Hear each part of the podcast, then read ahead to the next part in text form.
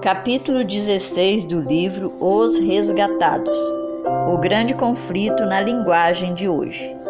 Título: Liberdade no Novo Mundo. Embora a Igreja Anglicana tenha rejeitado a autoridade e o credo de Roma, aceitou em sua adoração muitas das cerimônias católicas. Circulava a alegação de que as coisas que a Bíblia não proibia não eram más em si mesmo.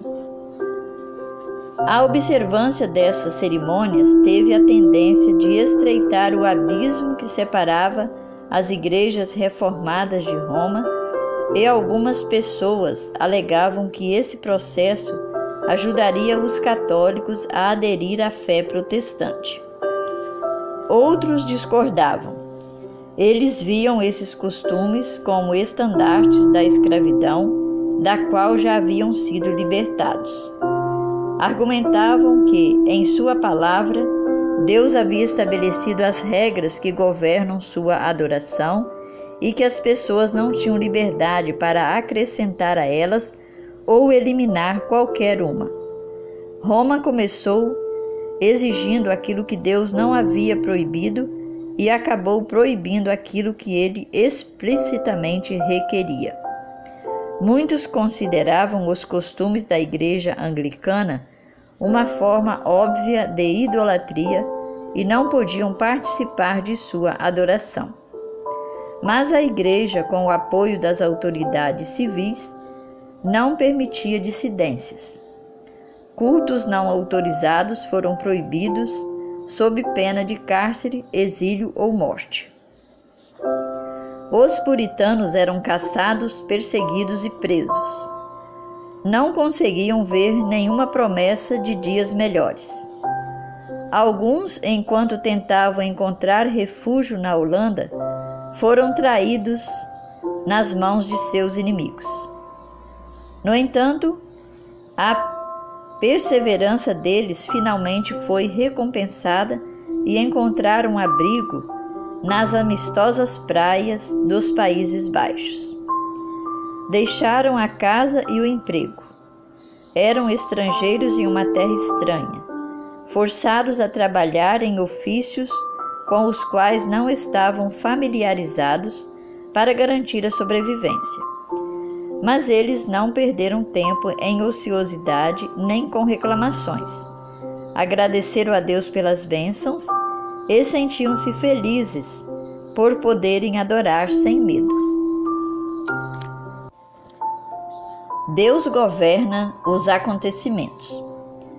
Quando a mão de Deus parecia apontar para que atravessassem o mar e se dirigisse a uma terra na qual poderia fundar um governo para si e dar aos filhos a herança da liberdade religiosa, eles seguiram adiante no caminho que o Senhor conduziu. Perseguição e exílio abriram caminho para a liberdade. Ao precisarem se separar pela primeira vez da Igreja Anglicana, os puritanos fizeram uma aliança com o povo livre como o povo livre de Deus, para andar juntos em todos os seus caminhos, revelados ou a serem revelados para eles. Esse era o princípio vital do protestantismo. Com essa intenção, os peregrinos partiram da Holanda a fim de encontrar um lar no Novo Mundo. O pastor John Robson, em seu discurso de despedida, disse aos exilados: Recomendo-lhes perante Deus e seus benditos anjos a não me seguirem além do que segui a Cristo. Se o Senhor lhes revelar qualquer coisa por outro instrumento, por outro instrumento seu, estejam prontos a aceitá-lo, assim como sempre estiveram dispostos a aceitar qualquer verdade do meu ministério pois tenho grande confiança de que o Senhor tem mais luz e verdade que ainda irromperá de Sua santa palavra. Da minha parte, não poderia me sentir pior diante da condição das igrejas reformadas, que agora não vão além daquilo que a reforma lhes trouxe. Os luteranos não podem ir além daquilo que Lutero viu, e os calvinistas permanecem exatamente onde foram deixados por aquele grande homem de Deus que ainda não conseguia enxergar todas as coisas. Embora esses líderes fossem luzes acesas e resplandecentes em sua época, ainda não compreendiam todo o conselho de Deus. Mas se vivessem em nossos dias, estariam tão dispostos a aceitar a luz adicional quanto a luz que primeiro receberam. Lembrem-se da promessa e aliança que fizeram com Deus e uns com os outros de aceitar qualquer luz e verdade que chegar a vocês de Sua palavra escrita. Com isso, porém, imploro que tomem cuidado quanto ao que aceitarão como verdade, comparando e ponderando com outros textos bíblicos da verdade antes de aceitar. Pois não é possível que o mundo cristão tenha saído tão recentemente de densas trevas anticristãs e já tenha encontrado plena perfeição de conhecimento assim, de repente. O desejo de ter liberdade de consciência inspirou os, os peregrinos a atravessar o oceano, suportar as dificuldades da falta de civilização e estabelecer as bases de uma poderosa nação. No entanto, eles ainda não compreendiam o princípio de liberdade religiosa. A liberdade que tanto sacrificaram para obter, não estavam prontos para dispensar aos outros. A doutrina de que Deus concedeu à Igreja o direito de controlar a consciência, definir e punir as heresias é um dos erros mais profundamente enraizados do papado. Os reformadores não estavam completamente livres do espírito de intolerância vindo de Roma. A escuridão densa que envolveu a cristandade ainda não havia desaparecido por completo.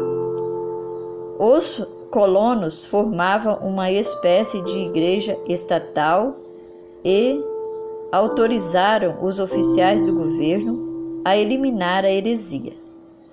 Tamanho poder secular estava nas mãos da igreja. Isso levou a resultado inevitável de perseguição. Roger William. Assim como os primeiros peregrinos, Roger William foi para o Novo Mundo em busca de sua liberdade religiosa. Ao contrário deles, porém, reconhecia aquilo que tão poucos até então haviam entendido: que essa liberdade é direito absoluto de todos. Buscava a verdade com devoção. William foi a primeira pessoa do cristianismo moderno a estabelecer um governo civil baseado na doutrina da liberdade de consciência.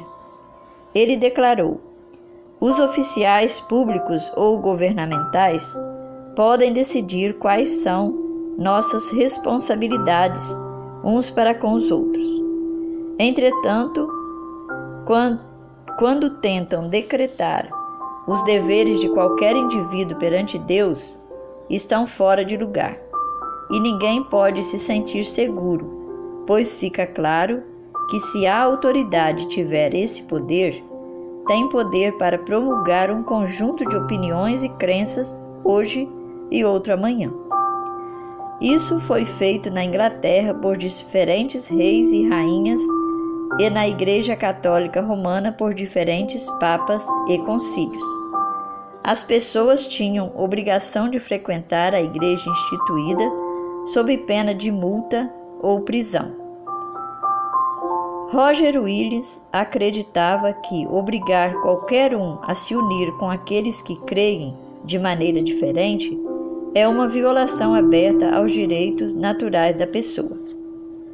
Arrastar ou não religiosos e relutantes para a adoração pública parece simplesmente exigir que sejam hipócritas. Ninguém deve ser forçado a cultuar, ou, acrescentou, a apoiar qualquer tipo de adoração contra a própria vontade. As pessoas respeitavam Roger William, porém não podiam tolerar sua exigência por liberdade religiosa. Para evitar a prisão, ele foi forçado a fugir para a floresta deserta durante o frio e as tempestades de inverno. Ele conta: Por 14 semanas tive sérias dificuldades com o clima rigoroso, sem comida nem cama para dormir. Contudo, os corvos me alimentaram no deserto. E uma árvore oca proporcionou abrigo. Prosseguiu em sua dolorosa fuga pela neve e floresta fechada até encontrar segurança em meio a uma tribo indígena cuja confiança e afeição havia conseguido conquistar. Roger William lançou as bases do primeiro Estado moderno ao reconhecer o direito que todas as pessoas deveriam ter de liberdade para adorar a Deus de acordo com a luz da própria consciência. Seu pequeno Estado, Rhode Island, cresceu e prosperou até seus princípios fundamentais, liberdade civil e religiosa, se tornarem as pedras fundamentais da República Norte-Americana.